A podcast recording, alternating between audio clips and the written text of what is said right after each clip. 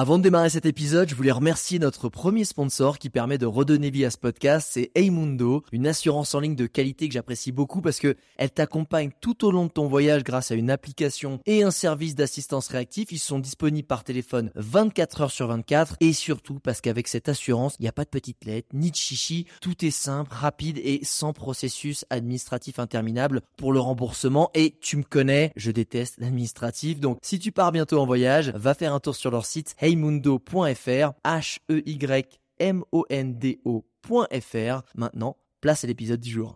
Regarde-moi ça J'ai l'impression de faire la dégustation. là. Ça c'est de la vue Ah c'est magique cet endroit C'est absolument dément. Et le spot est juste incroyable. Ça joue vraiment à quelques centimètres. Et s'enfoncer un peu dans la forêt. Bon, ok, bon, ok. Tout le monde est absolument gentil. C'est ça la vie.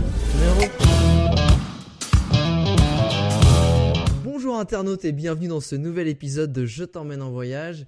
Et aujourd'hui, je t'emmène dans un trip dans notre bonne vieille Europe et dans un trip qui me fait bien plaisir parce que c'est dans l'air du temps. C'est à pied. Et ça, c'est avec euh, Neil qui va nous raconter tout ça, qui est parti avec sa chérie pendant plus de deux ans à travers l'Europe, euh, du Portugal jusqu'à Istanbul. Salut Neil, comment ça va? Salut, super, super. Écoute, on est rentré il y a une petite semaine maintenant. Et euh, waouh, voilà, un petit peu plus de deux ans sur les sentiers de l'Europe, pas les sentiers les plus faciles en plus. on a bien déliré. Et euh, voilà, ça a été un gros, gros projet pour nous. Euh, et on a pas mal de trucs à raconter, t'imagines. J'imagine bien. Justement, enfin, j'aime bien commencer par cette question. Avant même de savoir où vous êtes allé, même si j'ai- vu un peu l'itinéraire, ça a l'air bien alléchant. Pourquoi vous, avez décidé, euh, à contrario de certains qui vont faire, et moi je l'ai fait, hein, ce classique Asie, Océanie, Amérique du Sud, prendre un break, etc. Pourquoi vous êtes parti en Europe et à pied? Bah, c'est, une question qu'on nous pose pas mal, évidemment, euh, parce que, parce que c- pour nous, l'Europe, ça a toujours été au cœur euh, du truc, tu vois. Ouais. Euh, on avait envie déjà de partir assez proche de chez nous. Pour inspirer les gens à, à, voilà, participer de, de ce petit geste pour l'environnement en essayant de pas voyager trop loin. Et puis, et puis tous les deux, on s'est assez vite rendu compte quand même en se demandant où est-ce qu'on voulait aller, qu'il y a plein d'endroits dont on a euh, beaucoup d'images en tête, euh, qu'on qu'on retrouve souvent dans les médias, tu vois. Et, euh, et à contrario, d'autres endroits très proches de chez nous qu'on voit jamais euh, mettre des images sur euh, la Bulgarie, sur la Bosnie. La euh, Roumanie Ouais, la Roumanie, par exemple, tu vois, il nous vient, il nous vient quelques trucs, c'est souvent des clichés, Ouais. euh, c'est souvent vieux aussi, parce que par exemple, la dernière fois qu'on a vu le Kosovo euh, à la télé, en euh, bon, 91. bah voilà, c'était exactement, un c'était petit un- bout de- Pour ceux qui étaient nés, voilà. Euh, C'était. je sais pas si ça donnait vraiment très envie de voyager, tu vois. Non, pas vraiment. Et Du coup, euh, Ouais, non, non, mais Ouais, en fait, je trouve ça, je trouve ça vraiment euh, génial de se dire, euh, en fait, en fait, on n'arrête pas de nous bombarder de contenu, des choses à l'autre bout du monde, mais quand je regarde juste à côté de chez moi, en fait, j'ai aucune idée d'à quoi ça ressemble, en fait. Mais donc ça, c'était un peu une des premières choses qui vous a donné envie de partir à côté. Et, et, pourquoi, encore une fois, pourquoi à pied C'était vraiment ce sentiment de, de dire, ok, on va voyager longtemps, on a envie aujourd'hui d'avoir un impact réduit. C'était vraiment ça une des raisons? À pied, euh, je pense que c'est une des raisons. En tout cas, l'impact que tu laisses à pied, évidemment, euh, bon, bah, c'est plutôt clair, tu vois. Euh, d'un autre côté, voyager à pied, c'était aussi s'offrir un peu cette vulnérabilité euh, Ah. qui fait que les gens, les gens savent que tu vas pas t'échapper, tu vois. T'as, t'as tout de suite ce côté euh, très simple où tu arrives en tant que marcheur et, euh, et bon, les gens ont un petit peu moins peur, je pense que que, que si on, on est à vélo même, tu vois, et qu'on peut vraiment, euh, voilà, enfin, Je vois, en fait, c'est un peu ce côté où euh, ouais, je suis dans ma bagnole. Parce que souvent, en plus, l'Europe, ça se fait vachement en road trip, tu sais. Genre, je suis dans ma bagnole, euh, hop, je pose ma tente ou je vais dans des petits hôtels. En fait, toi, tu- vous vouliez vraiment euh, vous imprégner, vous intégrer, vous expérimenter le, le quotidien et le, le truc dans le plus, enfin, dans le plus pur sens de l'art, on va dire, de, de voyager. C'est un peu ça? Bah, si tu veux, déjà, quand tu es à pied, quand même, tu as cette idée de, de simplicité, quoi. Tu voyages vraiment au rythme des saisons, tes journées sont beaucoup plus courtes, tu dois poser la tente euh, au besoin, tu vois. Ouais. Euh, tu prends un petit peu le rythme euh, que t'impose le soleil, quoi. Ouais. Et, et puis, ça permet une totale liberté, quoi. Il n'y a pas d'endroit inaccessible quand tu es à pied.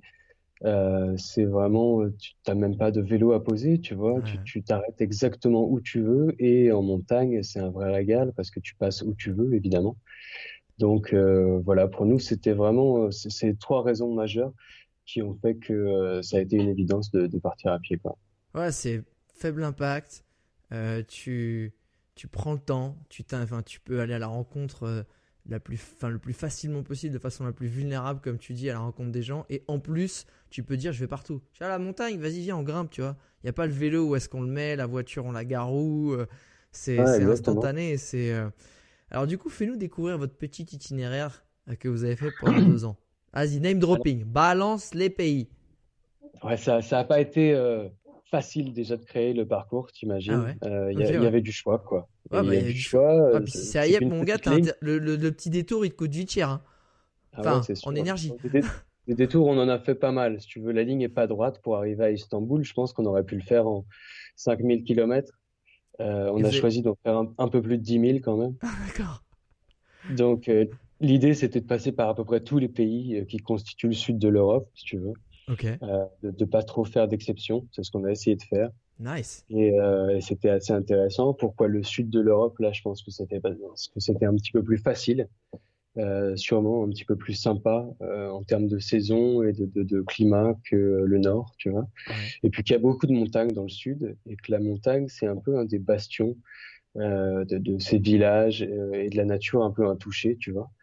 Et euh, ça nous intéressait pas mal de mettre beaucoup de montagnes sur notre itinéraire parce que euh, ça représente des endroits assez sympas en général. Mais tu vois, ce qui est dingue, c'est que comme tu disais tout à l'heure, euh, en fait, tu vas, on va citer des pays, tu vas citer des pays où en fait, je veux dire, ah, il y a de la montagne. Bon, je commence un peu à connaître l'Europe de l'Est, mais je suis sûr qu'il y en a plein, ils vont dire, ah ouais, les montagnes. La montagne, c'est pas les Alpes. Enfin, tu vois, je pense qu'il y a un peu ce réflexe-là en Europe de se dire, ben, la montagne, c'est les Alpes. Après, c'est, c'est plat. Ouais, ouais on, a, on, a, on a quand même pas mal de montagnes en Europe, quoi. Et puis on se rend pas compte, mais il y a des pays qui sont très hauts. Euh, L'Espagne, l'Espagne en moyenne, c'est plus haut que la France, tu vois. Ok. Euh, parce que évidemment, il y a beaucoup de plateaux, que les montagnes du coup, qui sont sur les plateaux sont assez hautes, tu vois. Et puis tu as des pays comme le Monténégro qui sont là carrément hauts, euh, où il y a beaucoup beaucoup de montagnes, beaucoup de plateaux, il y a énormément à voir dans toutes les Alpes dinariques, qui sont en fait ce massif, si tu veux, qui part euh, de la Slovénie, euh, qui va terminer dans le nord de l'Albanie. Et, euh, et puis il y a aussi la Grèce qui est un pays très montagneux. On pense au mont Olympe, mais en fait il y a énormément de montagnes. La Bulgarie, euh, bref, tu vois, il y a, y a ouais, la Roumanie avec la Transylvanie, les Carpates, euh, ça aussi, hein, ça envoie aussi pas mal de sommets euh, assez hauts. Du coup, c'était quoi l'itinéraire au final? C'était Portugal, Espagne? Portugal, Espagne, France, Italie. Ouais. Euh, on est passé par la Suisse, puis on est retourné en Italie ensuite. donc on a fait tout l'arc alpin, tu vois. Wow, super ça, c'était assez balèze. Euh, c'était difficile, franchement, au bout de quatre mois de, ah. à, combattre dans les Alpes avec une moyenne de 1000 mètres de dénivelé positif par jour, tu vois. Ah, il y a du cuisseau là. Ah, il y a du cuisseau. Ouais, ouais, ouais. On était, euh, on était des machines vraiment à ce moment-là, tu vois. Et, euh, et, puis là, on est arrivé en Slovénie. Et puis la Slovénie, ensuite Croatie, Bosnie, Bosnie-Herzégovine, parce qu'on l'oublie souvent, mais c'est deux régions quand même qui sont accolées pour faire le pays, tu vois.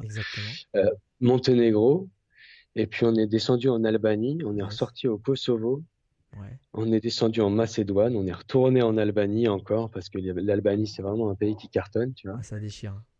Euh, et, puis on est arrivé en Grèce, on a fait un gros U en Grèce, du coup on est descendu euh, sans, sans, faire le Péloponnèse, on est descendu au niveau d'Athènes quasi, tu vois.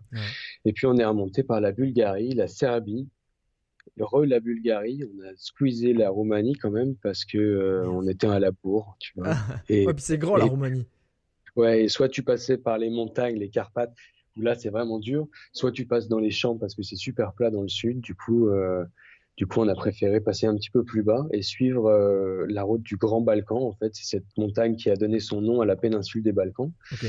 Et, euh, et, on l'a suivi en fait euh, d'ouest en est et on est redescendu en fait pour toucher la Turquie et atteindre Istanbul le 20 le 20 pardon le 20 ouais.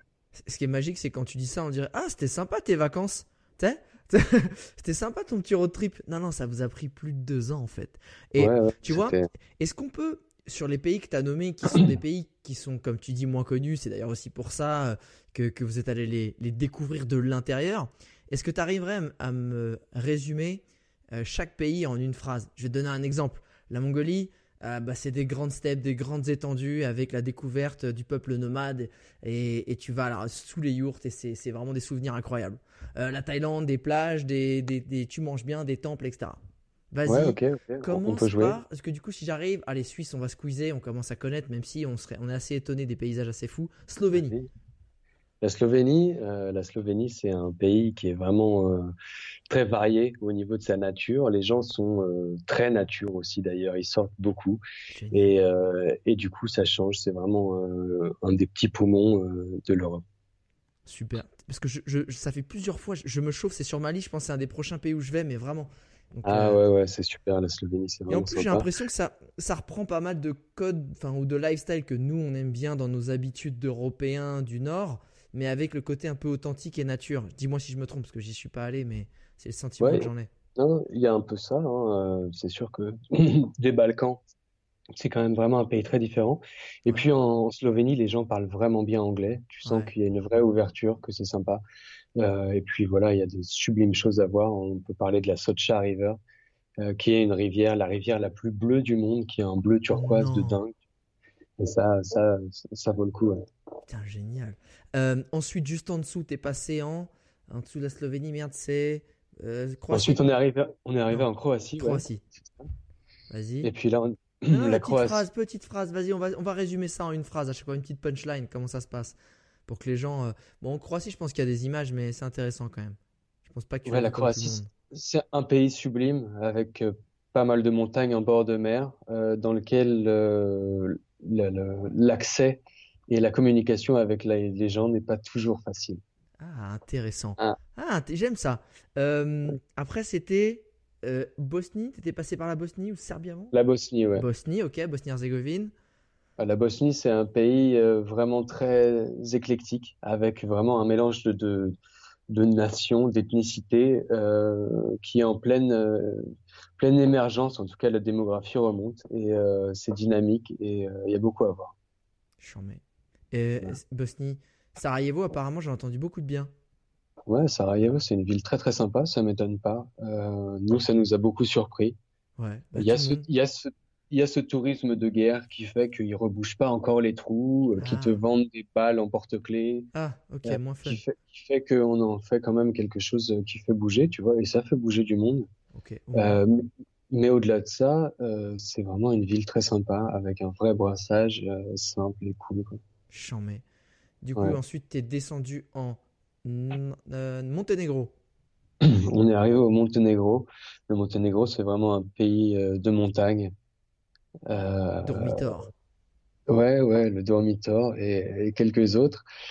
Euh, c'est un pays de montagne avec euh, un vrai sens des traditions et de l'accueil. Il y a, y a une vraie ruralité bien sympa au Monténégro. Albanie, gros pays coup de cœur, ça? L'Albanie, ça, ça, claque, ouais, c'est un pays fantastique. Je pense que c'est pas un pays qui est ouvert depuis très longtemps à cause du communisme et de Hoxha, le dictateur qui a lâché les rênes assez tard. Euh, de fait, l'Albanie, euh, c'est un pays euh, qui est surpris, en fait, qui est curieux, tu vois, dans lequel les, les, relations avec les gens sont vraiment très sympas parce qu'il y a beaucoup d'écoute, il y a beaucoup de des vrais échanges et c'est très sympa. Quand, dès qu'on sort un peu dans la campagne albanaise, c'est magnifique, quoi. Chambé. Ensuite, Grèce? Vous êtes parti en Grèce, c'est ça? Ouais, la Grèce. Ah, en plus, ce qui est sympa, c'est que vous avez fait la partie que finalement peu de gens font c'est-à-dire la partie euh, euh, continentale. C'est ça. Ouais, c'est ça. Voilà. On a, on a beaucoup d'images de la Grèce en tête. Euh, Exactement. le, tourisme des îles, tu vois. nous, on est vraiment passé par l'intérieur, par la montagne en Grèce. ces montagnes qui sont quand même vivables, dans lesquelles il y avait des refuges, tu vois. Et si je dois décrire le pays comme ça en une phrase, alors évidemment, tu as ce en Grèce, tu as cette qualité de vie qui fait que les gens sont très slow life, tu vois. Euh, on n'est pas tranquille. Mais la Grèce, c'est un pays sublime euh, qui vit un petit peu sur ses acquis historiques aussi, qui est un petit peu, euh, qui a un petit peu les dents dans dans, dans, dans l'histoire, tu vois. Et, et, qui a tout le potentiel de, de faire vraiment quelque chose de magnifique. et voilà, il faut. il faut. Ouais, je vois ce que tu veux dire. Je vois ce que tu veux dire. Un peu reposer sur ses acquis, et puis on est. Eh, c'est la Méditerranée, on prend son temps, les mecs, on prend son temps. Et après, vous êtes remonté sur la Macédoine. Macédoine. La, la Macédoine, c'est un pays qui se cherche beaucoup, dont l'identité historique a été difficile parce que, évidemment, un peu euh, volé ça et là par euh, les Macédoniens qui ne sont pas les Macédoniens d'aujourd'hui, par la Grèce, par euh, bref, c'est compliqué. Et la Macédoine, c'est un jeune pays aussi. Il y a vraiment une démographie super jeune. c'est sympa. Il y a beaucoup de choses à voir. Il y a des montagnes. patrimoine aussi.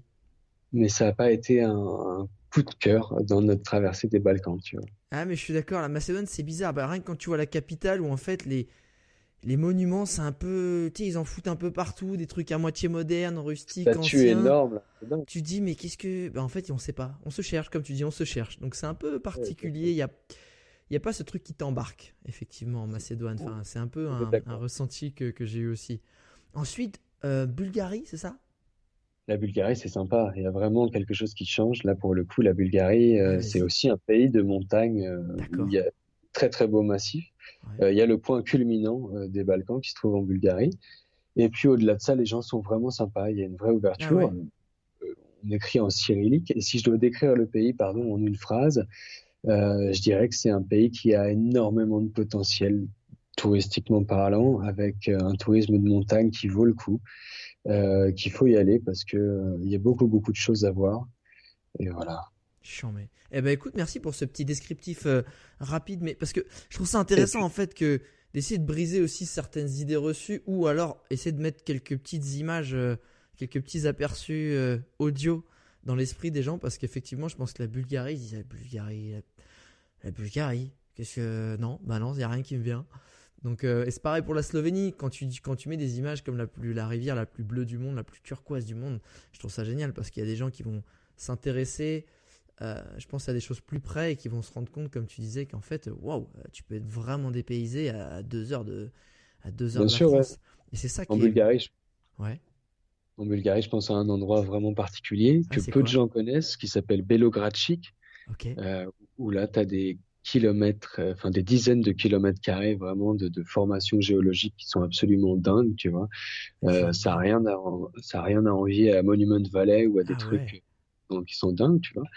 Et euh, au cœur duquel tu as une vieille forteresse qui a été créée dans l'Antiquité, euh, une forteresse naturelle avec très très peu de remparts qui s'incrustent vraiment dans le truc. Bref, des endroits, des endroits comme ça visuellement tu, tu déjantes parce que c'est très très spécial, tu vois. Ouais, ouais, et, qu'on n'imagine pas se trouver sur le continent européen, tu vois. Hein. Le désert, des le désert des Bardenas aussi, en Espagne. Il commence à devenir, alors ça c'est pareil, c'est à cause des réseaux sociaux, il commence à devenir un peu connu, à devenir un peu euh, tendance, parce que... Il y a plein de gens parce qu'il y a des fausses. Enfin, tu vois, il y a des filmmakers qui y vont parce qu'effectivement, c'est scénique. En fait, t'as l'impression que t'es euh, es dans euh, la vallée de la mort aux États-Unis ou un truc comme ça, quoi. C'est un truc assez hallucinant, euh, ultra désertique. Je crois que c'est un des déserts les plus secs du monde. C'est tout petit, mais c'est c'est ultra sec.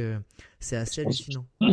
Je pense que chez les gens qui, qui kiffent le voyage, évidemment, euh, c'est un point euh, qu'ils ont en tête, mais euh, tu as plein de gens qui savent pas que ça existe du tout encore ici, tu vois. C'est sûr que on en parle même à des journalistes là depuis qu'on est rentré, euh, qui ont pas toujours en tête ah que ce truc existe. Ouais, ouais, je t'assure. Ah, et, euh, et, voilà, il y a plein de coins comme ça en Europe, donc ça a été un régal de tous, pas tous, tu vois, mais d'en mettre le maximum aussi sur cette ligne et de faire délirer tous les gens qu'on croisait avec euh, ce chemin euh, hallucinant, tu vois. Et, euh, ça a été vraiment plus qu'une ligne, ça a été un truc qui fédérait tous les gens qu'on rencontrait autour du truc, tu vois, en discutant.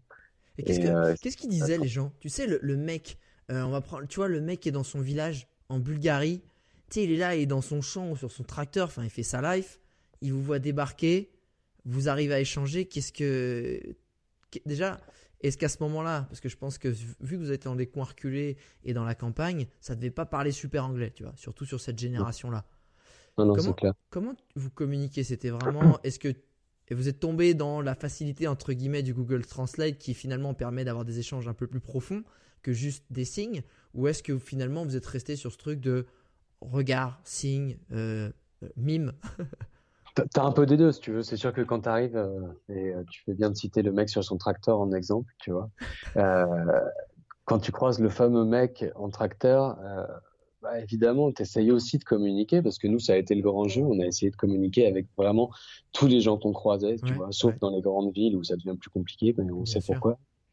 Et, euh, et évidemment, euh, de temps en temps, t'entres plus ou moins dans des degrés, si tu veux, de conversation avec les gens, quoi, allant du simple sourire, clignement d'œil, euh, jusqu'à des conversations dans lesquelles tu as envie, tu as besoin d'aller traduire des trucs, si tu veux.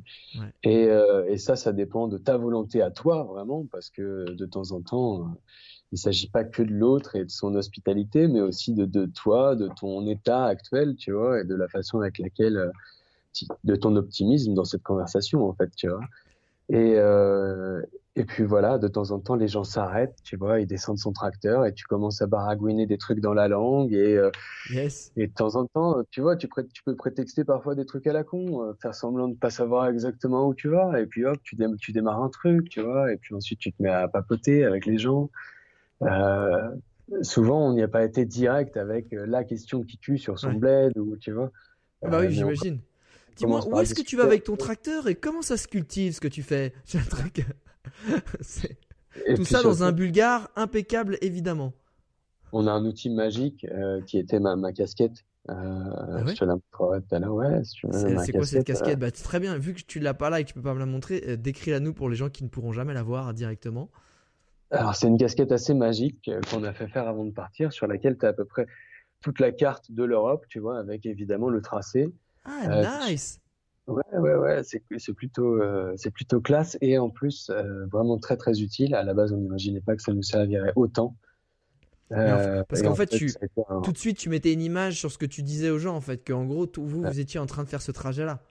Tu montes la casquette, si tu veux, et hop, tu, tu, lui, tu lui fais un petit signe que tu marches comme ça, et ça marche toujours. Il n'y a pas besoin de parler la langue, les gens comprennent direct ce que tu fais.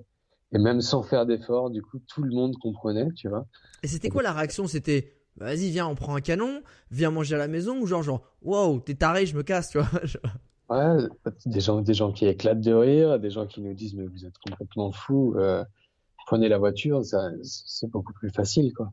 Il y a plein de pays dans lesquels les gens se rendent pas compte, en fait, que marcher, c'est un truc où il n'y a pas de culture du plaisir de la marche, tu vois. Ouais. Pour eux, marcher, c'est un truc, que, quand t'as pas les moyens, tu marches. Ouais, ouais.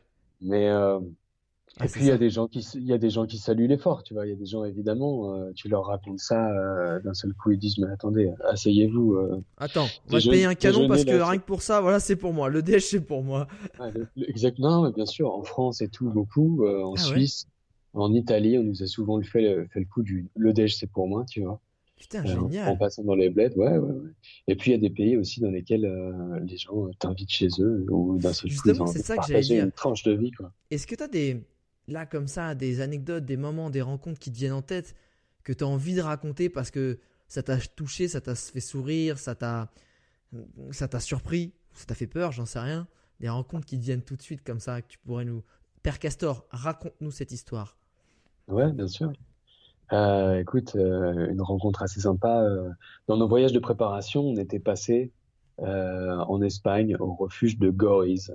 Okay. Euh, on, avait, on, était arrivé là-bas après 35 km de marche et moi je m'étais euh, je m'étais vraiment senti pas bien du tout. J'avais fait euh, j'étais tombé dans les pommes si tu veux, ah oui. fait une espèce, une espèce, de crise un peu sérieuse d'abord et j'étais vraiment très très très mal. C'est un gros refuge, il y a du monde, c'était l'été. Bref, les mecs ils avaient pas que ça à faire et nous on avait la tente dehors. Euh, tout le monde s'est occupé de moi, super sympa, tu vois. Et nous, on est repassé les voir. On a mis l'endroit le, sur, sur l'itinéraire. Et on est passé chez ce mec, euh, yes. Luis Munoz, euh, qui vit avec euh, sa femme et sa petite fille. Tu vois, là, on n'était plus au refuge, mais on était chez eux, en Espagne. Et, euh, et on a vécu avec eux, euh, voilà, trois jours, tu vois, très sympa, ah, où d'un seul coup, tu, tu, rencontres les amis. Et, euh, et voilà, mais ça, c'est un exemple de, de, centaines de rencontres, enfin de centaines, ouais, de, il y en a peut-être pas des centaines comme ça, tu vois. Mais il y a beaucoup de trucs qui nous ont touchés.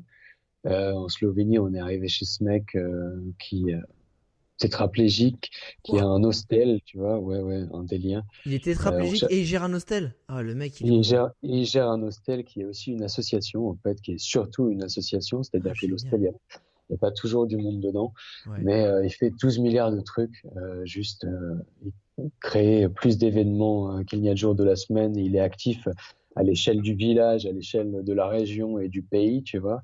Il fait énorme aussi pour euh, la peinture chez les handicapés. Euh, il fait un tas de trucs et ce mec-là nous a beaucoup beaucoup touché quand on est passé chez lui. Il s'appelle Beno. Euh, et puis voilà, des gens euh, super touchants, tu vois, avec qui tu échanges pendant quelques jours. premier jour, t'arrives, personne se connaît, et puis tu pars au bout de 4-5 jours et c'est des grosses embrassades et voilà quoi. Putain, ça, ça tue ça. C'est moi, il y a un truc sur lequel j'aimerais qu'on revienne aussi, qui est une question, je dirais, un peu plus pragmatique, parce que c'est intéressant aussi. J'aime rendre les choses réalisables. C'est-à-dire que quand quelqu'un qui écoute ce podcast et qui dit Putain, moi aussi j'ai envie de partir à pied en Europe et tout, moi aussi je vais vous rencontrer euh, Luis Nunios euh, qui est un petit refouche. Et, et déjà, en fait, de quoi tu as besoin pour partir comme ça en vadrouille à pied? Qu'est-ce que tu mets dans ton sac techniquement rapidement, dis-nous ce que tu mets dans ton sac et justement, qu'est-ce que tu prends pas ou est-ce que, que tu as pris et que surtout, en fait, tu dis, vas-y, laisse tomber, ça nous a pas servi Ouais, ça a été des grosses questions pour nous parce que évidemment, euh, on avait euh, pas mal d'électronique dans les sacs, tu vois. Dès le ah. départ, on a ce parti pris euh, de faire ce voyage justement en essayant de laisser une trace, en essayant de témoigner de ça. Tu vois, il y a pas mal de gens qui entreprennent des grandes traversées européennes, que ce soit en vélo ou à pied, euh, c'est pas souvent évident de documenter tout l'ensemble avec le contenu d'un sac à dos, tu vois, ou de sacoche sur un vélo. Clairement. Et euh, c'est un peu un pari qu'on s'est fait parce qu'on a trouvé ça assez intéressant euh, d'essayer de témoigner, tu vois, de porter vraiment un regard un peu plus global sur l'Europe aujourd'hui. Ouais. Et, et, dans nos sacs, on a fait ce, gros sacrifice d'avoir à peu près 12-13 kilos d'électronique, tu vois. Il y a sur, dans, réparti dans les deux sacs? Répartis dans les deux sacs, mais il y avait surtout un sac dans lequel il y avait beaucoup d'électronique. L'autre sac, euh, du coup, avait plus de trucs, tu vois. T'imagines, on essayait de se répartir les trucs de façon à ce que tout le monde se sente euh, à peu près confort. Attends, mais vous, euh, aviez combien quasiment en permanence? Mais j'imagine que ça, ça, ça variait peut-être en fonction de, de l'eau et de la nourriture dedans quand vous partiez en montagne. Vous aviez combien sur le dos chacun? Ça dépend un peu de la saison. Si tu veux, t'as l'été, t'as l'hiver. Ah Donc euh, là, ça fait un gros gros changement quand même. Allez, on part sur des mecs qui se chauffent pour un petit trip d'un ou deux mois en Europe et du coup, ça part en été. Et ça part en été, t'as pas besoin de grand chose. Franchement, euh, si, si t'as pas l'électronique, euh, il s'agit de prendre une tente légère. Il faut arrêter de prendre des trucs de ouf, tu vois. nous, on n'avait pas de tente autoportante, si tu veux. Donc, t'as pas de structure. Tu montes ça avec tes bâtons et c'est assez pratique. Tu fais toute l'économie de poids de, des structures de la tente. Okay. Et puis, euh, et puis d'un sac de couchage, pas forcément d'un truc de dingue, tu vois. Ce que tu as besoin, c'est surtout de l'isolation qui est à l'intérieur et pas forcément euh, d'un truc très lourd. Ouais. on a des sacs de couchage qui sont très légers avec beaucoup de plumes dedans. Ça, ça a fonctionné, ça a gardé. Non, ça marche bien en plus. J'imagine un tapis de sol super bon aussi. Un tapis de sol, on a des tapis de sol gonflants, si tu veux. Euh, euh, et puis ça marche bien, ça. Euh, T'as besoin de quoi d'autre? Ça, c'est ce qu'on appelle déjà. Euh, Réchaud? Mais non, mais justement, comment, comment, vous mangez? Ah. Parce que je pense que les gens, ils disent toujours Ouais, mais quand tu pars à pied, t'es dans la forêt, tu manges comment, tu bois comment? Tu vois? C'est quoi la, la, réponse à ça? Nous, on a fonctionné avec plusieurs genres de réchaud, tu vois. On a eu le réchaud. Euh, on a le réchaud à bois dans certains pays où c'était facile. Il y a peu de réglementation. C'est un petit, comme un petit four en fait à bois, tu vois, sur lequel tu poses ta popote ouais. euh, et t'alimentes ton four et tu souffles un peu, tu vois, et euh, t'imagines ta locomotive. C'est le, le, même délire. Ah ouais, t'as intérêt à, à, anticiper la fin, quoi, parce que si t'as la dalle ou que tu veux un café direct, et au moins, c'est quoi? ça peut aller assez vite. Ah ouais? Ah ok, d'accord, pour moi.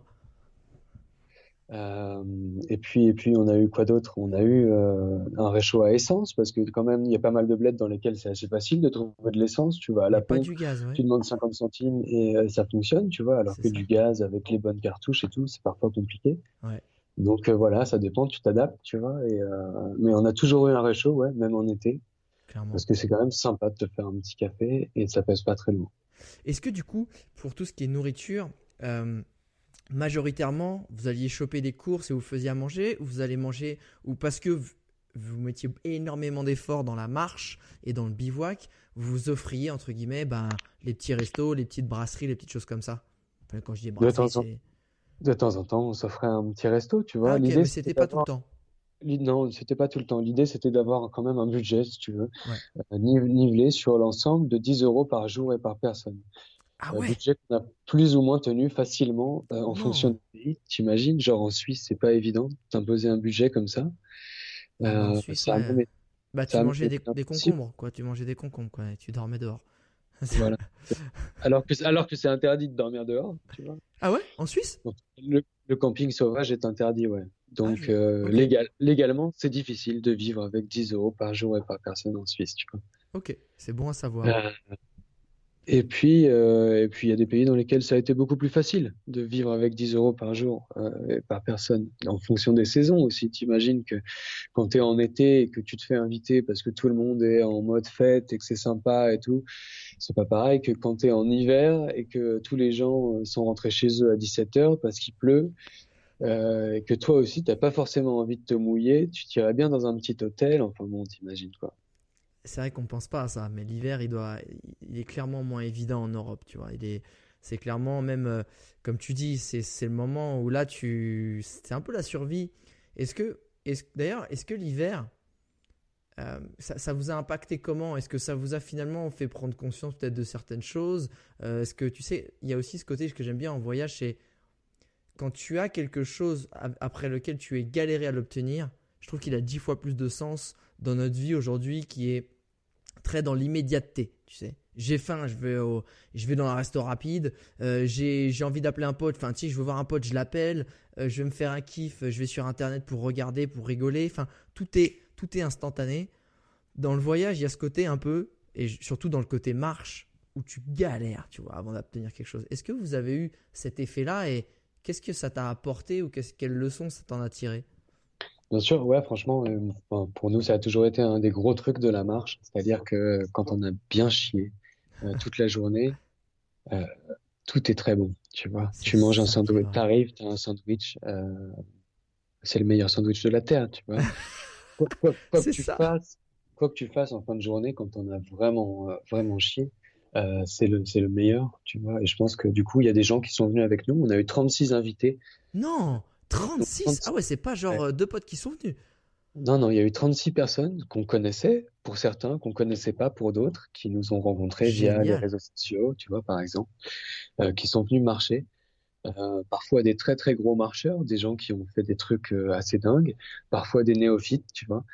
Et, et je pense que c'est un truc sur lequel tout le monde s'accorde, c'est que voilà, la difficulté, ça rend ça rend tout ce que tu trouves sur ton passage euh, vraiment plus beau, plus sympa, tu vois, et t'apprends à profiter de choses beaucoup plus simples, évidemment, euh, parce que tout n'est pas donné, parce que, euh, parce que voilà. C'est ça, ça me, ça me parle parce que je vois les jeunes générations en fait qui sont, tu sais, qui sont blasées, qui sont paumées, qui ont goût à rien, qui n'arrivent pas à trouver leur voie, qui n'arrivent pas à trouver leur passion, mais malheureusement, je trouve que c'est c'est parce qu'en fait on est trop gâté, cette génération-là est trop gâtée, tout est tout cuit dans le bec, et que du coup c'est un peu comme, euh, je pense qu'il n'y a rien de pire pour moi, je me dis d'être un enfant de riche, c'est de très riche. C'est comme si on te donnait un jeu vidéo et que tout était fini. Tu pouvais même pas y jouer, c'est déjà fini en fait, tout est déjà résolu, et que quand t'as pas de, tu vois ce que je veux dire? On donne une console à tous les jeux, mais tout est fini. Tu t'arrives, tu peux aller partout, t'as pas à galérer pour obtenir des, des, niveaux, des trucs. Enfin, en fait, c'est juste, c'est là. Voilà, c'est tout cuit dans le bec. Bah, tout cuit dans le bec, ça a pas de saveur en fait. Et, je pense que c'est quelque chose. Alors, je suis pas du tout pour le, tout ce qui est service militaire et tout. Mais en fait, à l'époque, je pense que ça t'inculquait un espèce de waouh, dans la vie, en fait, tu peux galérer ta race. Et que du coup, quand tu retrouves une vie où c'est un peu plus doux, tu as, quand même conscience de ça, en fait. Parce qu'au fond de toi, tu as eu un truc tellement traumatisant, parce qu'à l'époque, c'était plus traumatisant que, que vraiment bien. Ben, ce truc-là, il te rappelle certaines bases que malheureusement, en fait, à aucun moment on, on a aujourd'hui, surtout les jeunes. Et même aujourd'hui, hein, quand les gens ils partent en voyage, sur ce côté un peu, euh, euh, je le critique pas du tout, je l'ai vécu, mais c'est ce, côté un peu très facile, euh, voilà. maintenant le tourisme est rendu, en fonction de certaines destinations, vraiment un peu aseptisé, tu vois, un peu, un peu, un peu tout facile, un peu tout, tout comme ça. Et je pense que, tu vois, le genre de trip que tu fais, que vous avez fait, il redonne du sens en fait à des choses que je pense qu'on en fait dont on se rend même plus compte en fait dans notre quotidien en fait tu vois tu vois, le truc con. Le robinet, putain, une douche chaude. Mais ça, mec, quand tu reviens de voyage, attention. Ton robinet, tu, tu, tu pètes ta tête dessus, en fait. Ouais, c'est clair. Mais je pense que c'est un truc sur lequel tout le monde est assez d'accord. Enfin, en tout cas, aux quatre coins de l'Europe, nous, euh, ce qu'on a pu voir, c'est que c'est quelque chose que les gens comprennent, tu vois. Euh, l'effort de la marche, l'effort de marcher. Tout le monde peut marcher, sauf des gens qui ont un handicap, tu vois. Je, pense, je pense bien fort à eux, quoi. mais c'est quelque chose qui est très humain et qui est profondément humain même. Et, euh, et, du coup, quand tu racontes ton histoire, c'est quelque chose qui fédère, tu vois. Les gens se rendent compte qu'il y a cet effort derrière qui fait que si tu arrives là, euh, c'est pas juste par hasard, quoi. C'est que... En fait, t'as un espèce de, t'obtiens un espèce de respect instantané, en fait.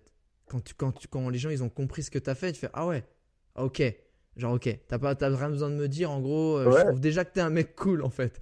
Et tu gagnes un capital sympathie et respect qui que forcément tu arrives, bonjour, machin. Et ça, je pense, c'est fort. Qu'est-ce que, dans toutes ces heures de marche, à quoi on pense? Je pense que, tu sais, il y a un moment quand tu es en marche et que tu, tu, tu, fais 50, 40 kills, même 20 kills, même 10 kills. Tu es en mode, enfin, es en mode machine. C'est un pas après l'autre, tu lèves ta tête, mais tu es dans ta tête. T'es pas en train de jacter, jacter tout le temps avec Marie, salut, tu vois, machin. Non. À quoi tu penses? Et qu'est-ce que peut-être t'as retiré de tout ça? Écoute, tu penses à pas mal de choses. Ça dépend un peu de quand, tu vois. Souvent, déjà, tu penses à qu'est-ce qui va se passer ce soir. Ah, donc euh, tu es quand même dans, dans la pensée d'un futur très proche, finalement. pas dans ouais, ou, la, ou la pensée. Ça dépend des terrains. Honnêtement, ça, ça, ah ouais? ça se réduit à ça. Parce qu'il y a des terrains dans lesquels tu marches comme un robot. Tu vois tout ce qui est plaine, tout ce qui est chemin. Tu es sur une piste de terre, sur une plaine, exactement, un chemin facile.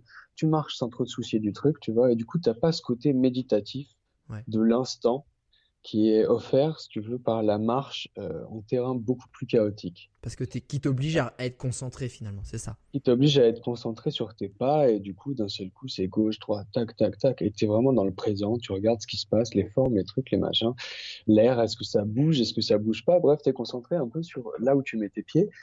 Et c'est une grosse forme de méditation. Enfin, c'est de la méditation pure et dure, tu vois. Ouais, ouais. Donc, euh, donc tu as, un petit peu ces deux trucs. Et sinon, tu es dans des pensées vagues, tu vois, qui, qui s'évadent avec ta marche comme ça. Et c'est un peu de la pensée automatique. C'est assez rigolo, quoi.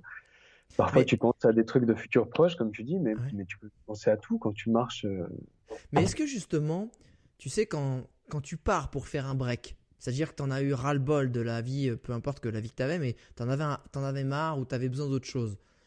Tu pars inconsciemment t'enfermer un peu dans ton cerveau parce que ton, ton, ton, quotidien fait que tu vas être vachement dans tes pensées, surtout si tu es sur une plaine, on s'est compris. Est-ce que, et ça c'est une vraie question, moi qui n'ai pas marché autant à chaque fois sur des, sur des grosses sessions et des grandes durées, est-ce que ça, ça t'enferme pas sans que tu t'en rendes compte dans la rumination du passé, du négatif? Ou est-ce qu'au contraire, ça va t'emmener dans des... Putain, tu es en train d'essayer de créer ton futur quotidien, tu vois. Je sais pas. Pense, je pense que pour nous, en tout cas, on avait ce projet, tu vois, qui nous a demandé pas mal de réflexions, qui nous a demandé, ok, comment est-ce qu'on veut pousser le truc plus loin, quel voyage, quel village, pardon, on veut voir, quel voyage on veut faire aussi en permanence, tu vois. Euh, il y a plein de choses qu'on avait envie de montrer, des, des, des plans qu'on changeait, l'itinéraire à prévoir, tellement de petites choses, tu vois, qui entraient euh, en, en, compte, en fait, un petit peu dans, dans ce, ce quotidien. Euh, qui changeait tout le temps, mais qui avait quand même des, des éléments de routine. L'autre jour, il y a un journaliste qui nous a posé la question de la routine, tu vois. Et euh, tu as aussi une routine, je pense, qui peut s'installer en, en, voyage, une façon d'avancer, tu vois, dans, dans, ta journée. Et pour nous, il y avait des trucs de routine euh, qui allaient te faire avec cette grosse surprise, tu vois, où tous les jours, c'était une surprise. C'était la routine du et quoi après, quoi. Mais du coup, tu réponds pas à ma question. Est-ce que du coup, c'était quand même plus dans la projection ou dans la rumination? Plus dans la projection que dans la rumination, c'est ce que je veux dire. Avec, on avait toujours tellement de choses euh, auxquelles penser euh, que ça nous a laissé assez peu de temps pour l'introspection et la rumination de trucs qui se sont passés et tout, tu vois. je dois dire que ouais, on n'a pas, on n'a pas eu beaucoup eu euh, ce, genre de pensée. qu'est-ce qui, qu'est-ce qui t'a le, en faisant ce voyage, qu'est-ce qui t'a le plus surpris? Je sais pas, peut-être humainement ou en termes. Enfin, toi, qu'est-ce qui t'a le plus surpris? Est-ce que c'est les gens? Est-ce que c'est les paysages? Est-ce que c'est euh, je sais pas, toi-même? Sur certaines gens. phases? Je ah pense que c'est les gens, tu vois, ou évidemment, euh, bon bah voilà, je suis pas un fan de la télé, si tu veux. Mais quand on regarde les infos, on n'a pas forcément. Euh, beaucoup d'optimisme par rapport à ce qui va se passer et à quelle sauce tu vas être mangé en traversant l'Europe aujourd'hui, tu vois. Euh, il se trouve qu'on n'a pas eu une galère humaine en 10 500 kilomètres. Et deux ans. pas mal. Ça compte, ouais, deux ans, tu vois. Pas, pas eu une galère humaine, pas eu une embrouille, tu vois. Donc euh, voilà, ça compte. Euh, je pense qu'à Paris, en deux ans, des embrouilles, il y en a qui pleuvent. Il y en a, il y en a bah, 200, 365 x 2, ça fait combien? Non, mais tu sais, non, mais ça, c'est un des trucs qui choque le plus. C'est ce. Ouais. Je, je, parle pas des autres villes que je, que je connais pas, mais cette ambiance en fait électrique, palpable à Paris, elle est, qui finalement est juste la, la manifestation d'un espèce de mal-être en fait, peu importe à toutes les couches sociales, hein, ça impacte tout le monde. Et euh, du coup, ça c'est super intéressant. En fait, c'est les gens. Tu as été surpris de voir à quel point les gens sont bienveillants. Les gens sont bons, les gens sont bienveillants, exactement. À quel point on a été euh, ah, facilement en contact avec tous ces gens qui sont prêts à partager un truc, si tu veux, à, euh, pas à sacrifier parce que c'est pas du tout un sacrifice du coup pour eux, mais qui sont prêts à profiter d'un morceau de leur journée avec toi, tu vois, parler, à être curieux, à, te raconter leur vie aussi. Et, euh, et, ça a été super intéressant de voir qu'on a été aussi souvent invités chez les gens à découvrir un petit bout de leur vie, tu vois. Est-ce que euh... et ça, ça c'est une question qui me vient, je crois que j'ai jamais posée, mais est-ce que les gens que tu as vus et surtout quand tu es dans les patelins est-ce que le téléphone, le smartphone était présent dans, leur vie Ou est-ce que tu le voyais Ou est-ce qu'inversement, tu as vu, après ça va être un peu cliché ma question, mais est-ce que moins le téléphone était présent dans leur vie et plus c'était facile d'interagir et de passer des moments avec les gens? Ouais, non. Franchement, j'aimerais bien te dire le, contraire. Euh, il se trouve qu'aujourd'hui, quand même, même dans la campagne euh, du fond de l'Allemagne, euh, le téléphone est là, le smartphone est là. Enfin, parfois, c'est très basique, si tu veux, mais avec ce basique, tu envoies quand même des, messages sur Facebook et des trucs. Et s'il y a bien une constante en Europe, c'est qu'on a vu pas mal de gens avec le cou cassé, tu vois. et ça fait se poser des questions, évidemment, parce que parce que c'est généralisé, tu vois, des gens de tous âges qui passent leur journée. Euh, tu t'arrives dans des bars parfois au fin fond des villages et tu vois plein de pépés qui sont tous euh, ah ouais. dans leur, sur leur smartphone. Ouais, ouais. Et, euh, ah, tu vois, putain, mais tu vois, je, suis presque, pour une fois, je suis content de ma question parce que, en fait, dans ma tête, je pensais taper dans un cliché qui était encore présent, tu vois, dans ce côté, genre, ouais, bon, bah, le smartphone génération vraiment hypnotisé, un peu zombie, bah, comme, voilà, comme nous. Et en fait, euh, bon, il y a des garde-fous, les mecs s'en foutent complet. Non, non, en fait, s'ils ont c'est partout, en fait. Ok. Bien sûr, je pense qu'il y a des gens qui n'ont pas du tout cette éducation de du euh, ah mais trop de smartphones, tu vois, dans certains pays, le smartphone est arrivé dans les campagnes et les gens sont vraiment euh, genre absorbés, tu vois, et c'est dingue quoi. C'est la nouvelle télé. Hein. mais mais c'est la nouvelle télé, exactement, ouais. Et et voilà. Et ça, et ça vous a, et tu sens que ça, est-ce que tu sens que des fois ça a pu peut-être empêcher certaines rencontres? D'aller plus loin, dans le sens où justement, bah, les gens ils sont occupés. Avant, t'avais rien à faire. Donc il y a un mec qui passe, c'est drôle, c'est sympa, on va rigoler, on va t'inviter. Le smartphone fait que techniquement, tu peux toujours avoir un truc à faire. Ouais, je pense qu'il est arrivé différemment et que dans ce genre d'endroit, tu vois, c'est pas du tout rare de voir des gens qui sont là euh, sur leur smartphone à zioter dès qu'il se passe rien en fait, tu vois, et qui sont assez ouverts quand même euh, pour toutes les rencontres qu'il peut y avoir. Et puis je pense aussi que le smartphone, mine de rien, a permis sûrement pas mal de rencontres du fait qui euh, qui rendent les gens plus aptes à faire des traductions, des trucs comme ça, tu vois, que tu peux aller chercher un petit peu plus euh, la vérité, les conversations, les tout ça. Ouais. Et du coup, ça a été souvent un, vecteur de, de, de profondeur. C'est vrai que c'est c'est euh, il y a mon pote euh, Steven qui me disait que euh, où j'avais vu son film d'ailleurs qu'il avait fait avec le petit reporter allez le voir sur le Kyrgyzstan. Et il disait dans le film qu'en gros ils étaient partis sans téléphone tu vois. Et ils voulaient pas se servir de leur téléphone un peu à l'ancienne qu'avec une carte et que en stop. Mais que les gens avaient un téléphone même au Kyrgyzstan tu vois ils ont un téléphone. Et qu'en fait heureusement que eux en avaient un parce que 5 heures de bagnole sans pouvoir échanger vraiment juste un truc, t'es juste des signes, tu te fais vite chier entre guillemets. Parce que dans une voiture, c'est pas comme une interaction dans une ferme où tu vas mettre la main à la pâte, tu vois. Et il disait, en fait, pour une fois, je dois avouer que le téléphone a augmenté la communication, l'a rendu plus riche en fait, contrairement à ce qu'on peut des fois. Euh, et, c'est vrai que je, pense que c'est comme tout. Tu sais, je pense que le smartphone ou les réseaux sociaux, ça c'est mon point de vue, hein, c'est comme un, c'est comme un marteau, c'est un outil. Soit tu construis des maisons, soit tu casses des choses avec. Et, Exactement, on est bien d'accord. C'est l'utilisation qu'on en fait, malheureusement, bah, es vite tenté de. T'as planté un clou, oh putain, il y a un vase un peu stylé, vas-y, boum, je vais tout casser avec. Enfin, t'as envie de faire des conneries, t'as envie de, de, te laisser aller, en fait. Et, euh, et tu sens qu'il y a plein de... Il y a plein de gens, euh, j'imagine que c'est pareil pour toi, qui te disent euh, que voilà, les réseaux sociaux, il n'y a que de la merde dessus et que, et que c'est un peu difficile. Et puis, euh, je pense que c'est à nous aujourd'hui de, de, de, faire des réseaux sociaux ce qu'on veut qu'ils soient, toujours, pour s'en rappeler. Exactement. Quoi. Et que, et que on, voilà, on est euh, la demande qui crée l'offre aussi, euh, que plus les gens sont friands de conneries, plus on trouvera de conneries qui, qui, nous est envoyées sans qu'on la demande. Et que, que voilà, c'est à nous de créer l'intérêt, c'est à nous de profiter de cet intérêt et d'utiliser tout ça, tous ces outils, comme tu dis, bah, pour des bonnes raisons. Quoi. Je suis Enfin, je suis 100% d'accord avec ça. C'est vraiment ce côté où euh, il y a un moment, euh, on critique les réseaux sociaux, mais est-ce que c'est pas juste un amplificateur des vices qu'on a au fond de nous, tu vois? Et, les vices, c'est facile d'y tomber, c'est facile de s'y conforter, de s'y contenter. Et je trouve que ça nous, en fait, ça nous renvoie juste une, image de nous. On dit putain, c'est pourri. Bah, en fait, c'est peut-être un peu ce qu'on est au fond. Et, Bien sûr.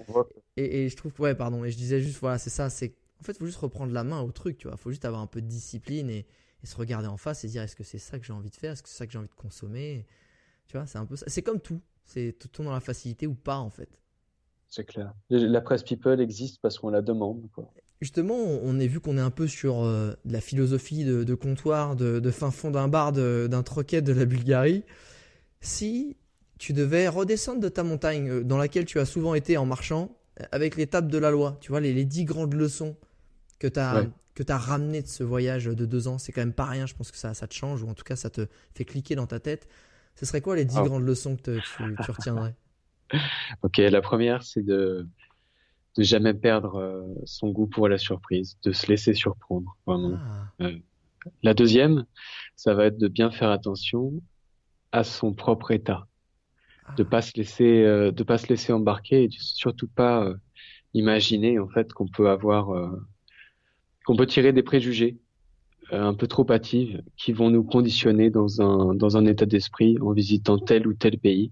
Ça va trop vite, une ou deux mauvaises expériences et, euh, et tu peux vite te mettre un petit peu euh, un, petit nuage qui t'empêche de, de, profiter du truc vraiment. Tu vois. Génial. Euh, ensuite, bah, évidemment, je dirais euh, attention à protéger tous ces endroits magnifiques. veillez à, à ne pas ne pas les laisser autrement que vous les avez trouvés, euh, si ce n'est mieux, évidemment. Euh, pareil, euh, une autre, un autre truc, évidemment, pour, pour les, les populations locales, pour les villages, pour il y a plein de choses. je pense que quand on cherche un tourisme, il faut aussi savoir montrer aux gens qu'on cherche pas forcément du luxe, qu'on cherche pas toujours des choses incroyables, parce qu'il faut comprendre et il faut aider à tous ces gens, surtout à comprendre que le tourisme qu'ils doivent envisager pour leur pays, c'est sans doute euh, un tourisme dans lequel on croit, un tourisme vert, et, euh, et ça peut aller assez vite avec des, avec des, petites exigences. Euh, de laisser imaginer à ces gens qu'on veut tous euh, des trucs euh, qu'on veut pas en fait. ensuite, je dirais évidemment pour tous les marcheurs, partez léger. partez léger parce que ça, ça change carrément la donne. Quoi. C'est, c'est la vie de partir léger. On a été un assez mauvais exemple avec l'électronique, mais pour tout le reste, je pense que sinon, on peut avoir facilement un poids qui est de, euh, allez, 5-6 kilos max en été, tu vois. Tu, tu nous as pas dit ce qu'il y avait euh, dedans, à part le, d'ailleurs le, le la tente, bah, sac. C'est, c'est, trois caleçons. Mais il y a la nourriture quand même. C'est déjà trop. J'ai deux caleçons, tu sais. Ah, ouais, un que tu mets, un que tu laves. J'en ai un sur. Ouais, exactement. Et, euh, et je sais qu'il y a des gens qui font avec un et qui le lavent. Euh, sur eux. En boy style, tu vois, ou sur eux, qui le laissent sécher. Enfin, il y a des mecs qui voyagent vraiment avec rien. Euh, nous, on s'est beaucoup inspiré des gens qui font du, donc du through hiking aux États-Unis, qui sont des tu t'as jamais entendu parler de l'Appalachian Trail, du Pacific Crest Trail ou du Continental Divide? Je sais si, pas. On a reçu un mec qui avait fait la, la, Pacific Trail. Ok, bah écoute, c'est assez intéressant. Euh, c'est des gros itinéraires de randonnée aux États-Unis qui sont super connus. Euh, je pense que c'est des sortes de religions aux États-Unis pour certains marcheurs. En tout cas, euh, c'est très intéressant de voir la conception qu'ils ont de la randonnée longue distance, qui est bien différente de la nôtre, dans laquelle il y a pas mal plus de fun d'ailleurs. Ouais. Grosse merde. Et euh, nous, on s'est pas mal inspiré de tout ça, de l'équipement ultra léger. Euh, et tout ça, ça fait la diff, quoi. Mais en fait, le, pour finir, avant de continuer l'étape de la loi, parce que quand même, là, on est en train de parler, euh, c'est sérieux quand même, hein, l'étape de la loi. Euh, la nourriture, un, ça pèse direct une blinde, parce qu'il faut de l'eau, Vous aviez combien de litres d'eau et qu'est-ce que vous aviez comme nourriture? Vous nourrissiez de quoi quand vous étiez en montagne? Franchement, ça dépend des moments, tu vois. En montagne, l'hiver, l'eau, elle est partout, quoi. Tu fais fondre un petit peu de neige, tu rajoutes des sels minéraux et t'as de l'eau. Euh, évidemment, l'eau de fonte, il n'y a pas de minéraux dedans, donc il n'y a pas grand-chose pour ton corps, si tu veux. Ah ok, je savais pas ça. Euh, Attends, tu rajoutes des sels minéraux. C'est-à-dire, tu avais des sels minéraux dans ta poche et boum. Euh, Ouais, c'est ça, tu vois, de, ce que tu appelles, ce que appelles des électrolytes, par exemple, en sport, tu vois, ou ces boissons, euh, c'est souvent fait avec du magnésium, avec, euh, t'achètes ça n'importe où, euh, même chez Decat, tu vois, t'as plein de tablettes, en fait, qui sont des tablettes de reminéralisation.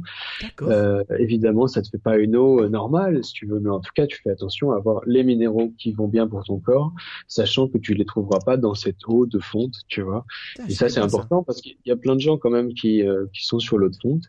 Il y a un peu, euh, il n'y a pas une bataille, si tu veux, mais euh, mais il y a quand même euh, réflexion et conversation à propos de l'eau de fonte. Des gens qui disent qu'on boit, on boit ça sans problème, des gens qui boivent de l'eau de pluie, d'autres qui attendent qu'elle ruisselle et que ce soit donc de l'eau minérale, si tu veux, puisqu'elle se minéralise sur son chemin. Est-ce que vous aviez une gourde filtrante?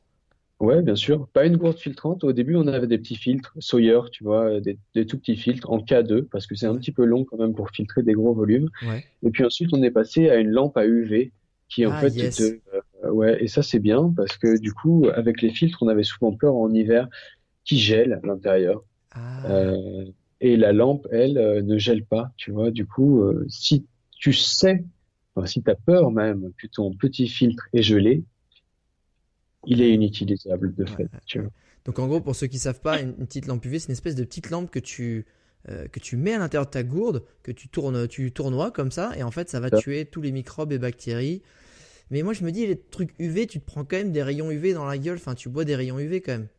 Ouais, t'en prends chez le dentiste euh, quand il va. Il ah, mais si tu bois tous les jours avec ta lampe UV, tu vas pas toujours chez le dentiste. Tu vois, c'est un peu ça, moi, qui me. Ouais, je, sais qu'il faut pas les, faut pas les regarder normalement. Et puis bon, est-ce que ça te laisse des UV Est-ce que ça se boit les UV je, je sais pas. Franchement, je sais pas, Alex. Tu as l'air, t'as l'air plutôt en bonne forme pour l'instant. Mais, euh, on n'a pas eu de problème de santé en tout cas. D'accord. Euh, du début à la fin, enfin quasiment, en tout cas pas lié à des. Qu'est-ce que vous mangez on mangeait pas mal de trucs. Déjà, on essayait évidemment de, goûter au max à la nourriture locale, aux spécialités. À chaque fois qu'on passait dans un petit resto, c'était pour goûter le truc le plus local et le truc le plus chelou. Ça, j'imagine. Mais quand tu es dans ta montagne et que tu es, en autonomie, vous preniez quoi comme, euh, comme bouffe? Bah, Nous, on a un sponsor qui est en fait euh, une marque norvégienne qui fait de la bouffe lyophilisée. Ah, génial. Euh, vraiment dingue, tu vois. Et, et, ça, on en a pas mal profité quand même parce que pendant toutes les phases d'autonomie euh, de quelques temps, c'était sympa de pouvoir se faire des envois euh, et de récupérer un petit peu de bouffe lyophilisée parce que tu gagnes quand même beaucoup d'espace dans le sac et parfois en montagne dans certains pays, il y a vraiment pas grand chose quand tu arrives à l'épicerie, tu vois. Ouais, tu m'étonnes. Et, euh, et, du coup, voilà, on avait toujours ça aussi en, en ration de survie, parce que c'est important de garder euh, une soupape de 24, euh, 24 plus heures, tu vois, histoire d'attendre des secours en cas de, histoire de, de s'en sortir, de garder la pêche, enfin, tu vois. Il y avait une petite couverture de survie aussi, un petit sifflet, des trucs comme ça? Ouais, on était bien équipés quand même. Je pense que c'est le problème de pas mal de gens. Euh, quand ils partent à la journée, ils ont moins de possibilités de repli, si tu veux, en montagne. Euh, nous, je sais que dans les Balkans, par exemple, la plupart des accidents dont on entend parler, euh, c'est des gens qui partent à la journée, qui envisagent pas du tout que la montagne peut les coincer et euh, qui vont avoir besoin de, de, de, faire un repli stratégique. Tu vois, nous évidemment un repli stratégique, on monte la tente, on se met dans un endroit où il n'y a pas beaucoup de vent, euh, tu te mets dans ton sac de couchage, t'attends que ça se passe et, euh, et déjà ça t'offre plus de chances de survie ah ouais. que si tu mets en, en short, voilà, qui est en short t-shirt et tu te prends une, une, rafale de neige. Tu m'étonnes. Ok. Donc ouais. Euh, du coup, désolé pour cet aparté, mais c'est vrai qu'on n'avait pas pris le temps de répondre jusqu'au bout à cette question. Et je pense que euh, c'est super important de rendre les choses réalisables aussi, et mais de prendre conscience qu'il y a, faut pas déconner avec la montagne, surtout quand tu vois quand on y va un peu un petit bout de temps. L'étape de la loi, excuse-moi. Donc voyager et jouer, c'était la dernière, la dernière que tu m'as annoncé. Il en restait cinq, je crois. Euh, Qu'est-ce que je peux vous dire? Euh, d'aller vers l'autre, évidemment. J'aurais peut-être euh, dû les mettre dans l'ordre, tu vois, mais de, mais de prendre le temps de, se découvrir les uns les autres, de se rendre compte que, euh, que de temps en temps, même c'est sympa. Parfois, t'imagines pas que tu vas passer vraiment un bon moment avec ce mec avec qui t'aurais pas forcément eu de, de tu vois, d'atomes crochus, quoi. Et puis, et puis finalement, ça fonctionne, c'est rigolo. Et, il faut pas hésiter parce qu'il y a plein de gens, non seulement qui ont plein de choses à dire d'enrichissantes et d'intéressantes, mais de temps en temps, il y a aussi des très bons moments, des très bonnes rencontres, et il faut en profiter, quoi, parce que c'est aussi ça le voyage. Euh, c'est difficile de comprendre un endroit sans, sans comprendre les gens qui, qui y sont, quoi. Et euh, surtout de pas être sélectif, parce que sinon on est aussi sélectif sur le regard qu'on porte sur ce voyage, tu vois. Ça, c'est ça, c'est un, une, une, super punchline. Ne pas être sélectif. C'est laisser venir ce qui vient, en fait, et donner la chance à ce qui vient et non pas à ce que je veux. C'est super et puis ça donne, ça. donne un vrai panel. C'est sûr que de temps en temps, c'est plus engageant d'aller voir euh, ce mec qui a une bonne tête ou, ou ce jeune, tu vois mais c'est aussi des, des, points de vue, des trucs, euh, des options de, de, facilité en fonction de nos affinités à nous. Et en fait, de temps en temps, il y a vraiment plein de gens qui peuvent être euh, assez rigolos et puis, et puis qui ont des trucs différents à dire, qui, qui, qui permettent d'entrevoir le pays de façon différente et c'est euh, joli. Justement, tiens, on va refermer parce qu'en fait, c'était pas l'étape de la loi, c'était la tablette de la loi. Il y en avait que six, tu vois. Comme ça, comme ça, voilà, ça t'évite d'aller chercher. Mais j'aimerais, parce que tu me parlais de rire, euh, est-ce que tu pourrais me raconter un moment qui, toi, tu fais-moi rire Enfin, genre un moment où tu dis, putain, là, et en commençant par, je t'ai, je t'ai pas dit, c'est pas ce qui m'est arrivé en, et je sais pas où c'est, et de me raconter une histoire où tu dis, putain, ça c'est marrant, ou c'est cocasse, ou genre c'est une barre de rire. Ouais. Alors, tu sais pas ce qui nous est arrivé quand même. On était arrivé euh, en Grèce. On, avait, on avait fait quand même le plus dur normalement. Et là, pour la semaine, on attend euh, la famille de Marie. Alors euh, c'est sympa de faire voyager la famille. Franchement, ça permet d'entrevoir euh, les relations familiales euh, autrement. Tu vois, d'imaginer toutes ces hiérarchies, tous ces trucs vraiment différemment de la vie de tous les jours. partager une aventure comme ça ensemble, c'est assez cool. Bref, on attend, on attend toute cette petite famille, tu vois, et, et on les attend pour une semaine, genre épouse normalement, un peu au bord de la mer, en montant de temps en temps dans les oliviers, sympa et tout, des arbres fruitiers. Bref, ça va être sympa. Une Grèce assez rurale, mais très mère quand même. Euh, et puis ils arrivent.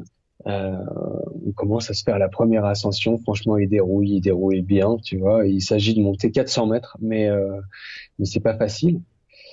Dans l'eau, il y a quand même euh, le beau-père de Marie qui a 70, euh, tu vois. Ah ouais. Euh, ah, son frère et sa copine Salia euh, Salia, évidemment, euh, elle n'a pas beaucoup randonné dans sa vie et, et pour elle, c'est un petit peu chaud tout ça avec le sac à dos et tout. Bref, dur dur à la montée et puis là, finalement, on redescend tranquille et à partir du deuxième, troisième jour, on commence à entrer sur des petits sentiers vraiment, vraiment très mignons comme ça, qui rapetissent, qui rapetissent, qui rapetissent de plus en plus. Et, et, puis de temps en temps, on se faufile comme ça dans les arbres et tout. On est sur ce gros sentier, normalement le O2, en Grèce, euh, qui est le sentier national numéro 2, tu vois. Donc, t'imagines que les choses vont bien se passer et les choses se passent bien, c'est cool. Et puis, on avance dans ces petits trucs qui rapetissent, qui rapetissent, qui rapetissent. Et puis, et puis, à un moment, on commence à vraiment galérer. On met les mains, tu vois, et puis t'as les ronces qui arrivent. On sort un peu la machette, tu vois, et puis ah on commence à, on commence, ouais, ouais, ouais, on commence à, à perdre un petit peu de temps, t'imagines. Euh, évidemment, tu marches plus à 4 km heure. T'es là, tu coupes une ronce, t'avances un peu, tu coupes une ronce. Et puis, on joue à ça deux jours quand même, euh, deux jours et demi. Ah et, euh, et puis, on n'avait pas envisagé ça, tu vois. On n'avait pas envisagé de passer deux jours et demi. Alors, je sais pas si tu, si tu le sais, toi, mais il y a plein de gens qui le savent pas. Quand tu es en bord de mer, c'est souvent un endroit très difficile pour trouver de l'eau, de l'eau douce à boire, tu vois. Ouais, effectivement. C'est pas, pas évident et euh, on, on s'y attend pas parce qu'évidemment l'eau est partout, mais la bonne eau est nulle part, tu vois. Et du coup, on s'est assez vite retrouvé sans eau ah, parce qu'on a embrayé sur ces petits chemins, tu vois. Ouais.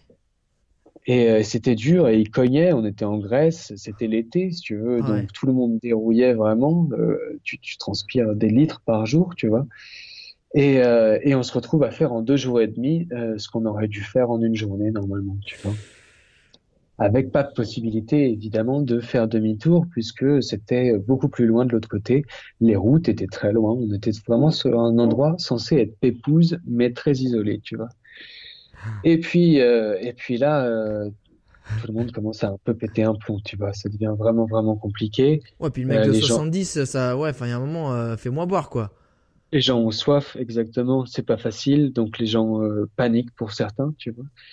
Et euh, Marie euh, garde le groupe pendant que je descends un canyon. Euh, je descends un vrai canyon, hein, tu vois. Il s'agissait de 150 mètres avec avec de temps en temps des grosses glissades, tu vois, où il fallait s'accrocher aux arbres et tout. Pourtant, on grimpe avec Marie. L'escalade, c'est notre sport, tu vois. Mais mais vraiment, il a fallu descendre ce truc. C'était pas évident. J'avais deux sacs sur le dos, le mien et celui de Salia, qui n'en pouvait plus, tu vois. Oh, putain. Et je pensais qu'en bas, j'allais pouvoir rejoindre l'autre creek, si tu veux, euh, et aller trouver euh, des gens pour venir nous aider parce que les sentiers étaient fermés. On les trouvait même plus. Il y avait trop de ronces partout, si tu veux. Et il y a un moment où c'était plus possible d'avancer, quoi. Du coup, euh, du coup, on pouvait pas faire demi-tour, on pouvait pas avancer non plus. Tout le monde était euh, mort de soif. bref, il fallait vraiment trouver une solution. J'arrive en bas. Et, et là, le meilleur, si tu veux, j'arrive dans cette crique de ouf et de chaque côté des murs, genre vraiment des falaises, tu vois. Pas possibilité de passer de l'autre côté et dans cette crique il y a rien, tu vois. Ah. Donc euh, T'étais censé me faire rire à la base. Là, là, tu, là, tu vas me faire chialer là. Non, non, non, ça va, ça va aller. Il y a un happy ending, si tu veux. Euh, mais ouais, ouais, c'est, euh, écoute, rire ou, ou s'ébahir. Non, c'est assez intéressant quand même. Là, j'arrive dans ce, dans cette crique où il y a rien. Tu prends un coup de bambou sur le moral là quand même.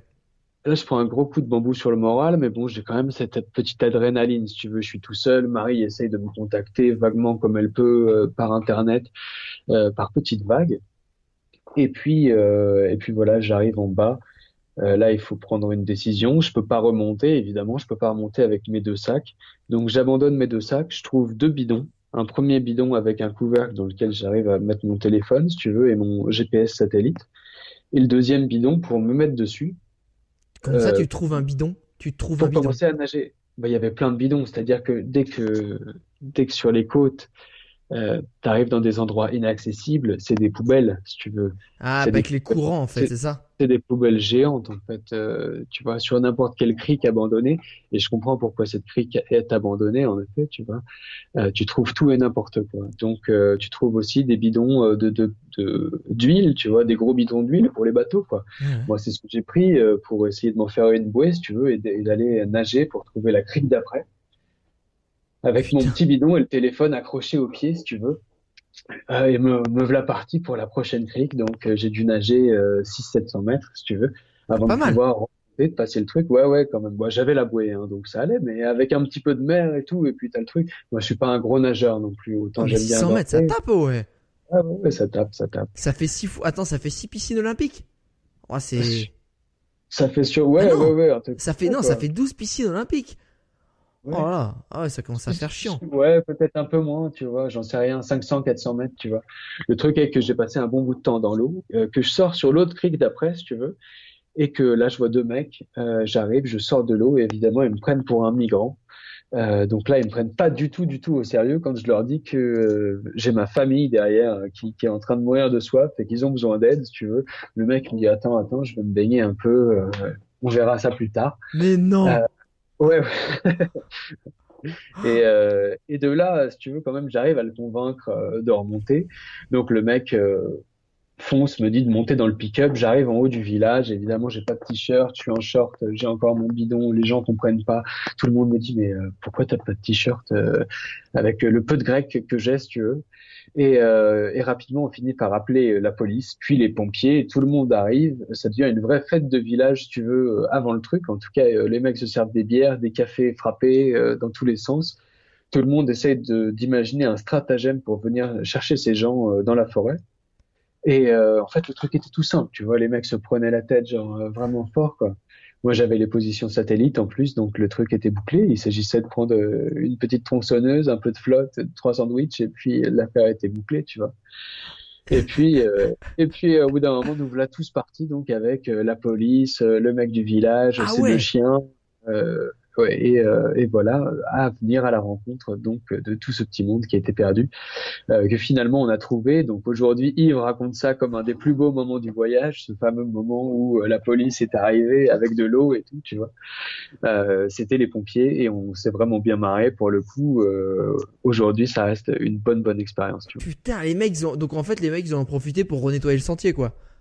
Ils Euh, ouais, Parce qu'en fait, ils ont sont profité. passés par le sentier, ils ont juste débroussaillé le sentier et ils ont, ils ont ramené de la flotte, quoi. T'imagines que c'est le O2, donc le sentier national numéro 2, et ça reflète pas mal en fait euh, la randonnée en Grèce. C'est pas le c'est pas le truc numéro un, ça ça, ça brasse pas le tourisme. Et du coup, il y a des sentiers, il y a énormément de potentiel pour marcher, il y a énormément de trucs à voir. Euh, pour autant, il n'y a pas d'entretien, c'est assez triste parce que de temps en temps, tu te retrouves à marcher dans des hautes herbes piquantes partout, euh, et c'est pas facile quoi. Putain, alors ça, mec, ça c'est fort. Nager sur une autre crique, rameuter la police et les pompiers pour débroussailler le sentier. Et... Oh là, pas mal. Franchement, elle est pas mal. Elle est vraiment Il y a, pas, mal. de détails qui, qui, euh, qui, méritent, mais bon, c'est une longue histoire, tu vois, et, euh, et c'est un gros voyage, deux ans. Il y a eu d'autres trucs assez marrants. Ah, J'imagine. Écoute, on va terminer ce podcast sur ces, les deux questions traditionnelles. Euh, si je te file les clés de la DeLorean pour revivre un seul moment de ces deux ans, c'est pas forcément le plus fou, c'est pas forcément le plus kiffant. Ce serait quel moment? Ce serait sûrement euh, un moment en Espagne. Euh, c'est un, chouette moment. C'est un beau pays, l'Espagne. Dans la campagne espagnole, euh, on est arrivé dans ce village à Cabreton où on est devenu potes vraiment avec euh, tout le village, euh, des fermiers super sympas, la nana qui élève ses lapins, et puis Asten qui a été vraiment une nana magique, si tu veux. Euh, on l'a toujours vue avec euh, ses lunettes euh, parce qu'elle devait se cacher dans le bled et c'était pas évident. Elle a une drôle de vie, tu vois. mais c'est une chouette nana. Et puis toute, toute cette partie de l'Espagne avec des parties très désertiques, avec des, des beaucoup d'espace, beaucoup de, de, de, ruralité très simple. ça a été un moment très particulier. On, on, était vraiment dans un film. Tout était pictural, si tu veux. Ah. Et, et, euh, et, là, comme ça, avec euh, la pluie tous les jours qui tombe à Paris, euh, s'il y a un moment dans lequel aujourd'hui, avec la DeLorean, j'aimerais bien aller, c'est sans doute là-bas. Putain, stylé. Le centre, le centre de l'Espagne, c'est assez peu connu et ça mérite aussi. Il y a vraiment des coins qui sont magnifiques. Euh, tu as des bleds tous les 50, 60 kilomètres. C'est grand l'Espagne, il y a vraiment de la place, tu vois. Et entre, tu as, des natures parfois qui sont pas que cette agriculture intensive, mais vraiment des coins qui sont assez magnifiques. Et euh, faut y aller quoi. C'est pas loin Tu donnes envie en tout cas. Tu donnes envie. Euh, dernière question. Si tu devais euh, résumer ce, ce, trip de fou en une citation, une punchline ou une phrase de ta création, ce serait laquelle? Euh, Ouais, alors en une punchline, c'est pas facile. Ouais, bah ouais.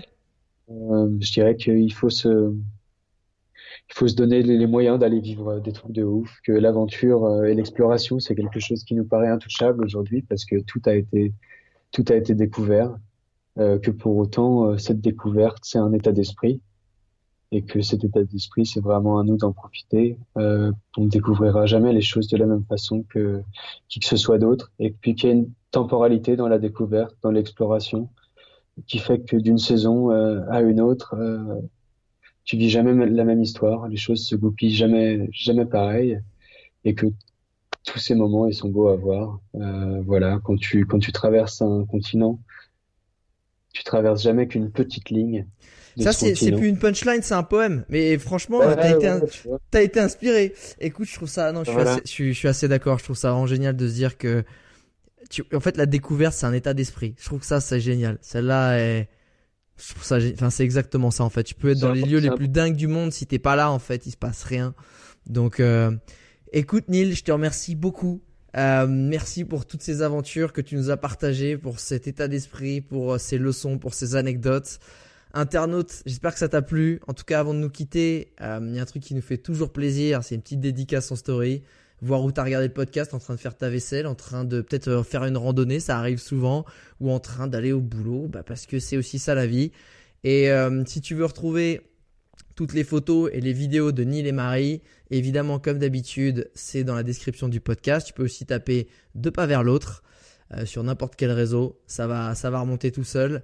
Et en tout cas, Neil, euh, je te remercie beaucoup et je te souhaite un bon retour et un bon atterrissage. ouais, a dû Mais un atterrissage pour un mec qui a fait que voyager à pied, évidemment.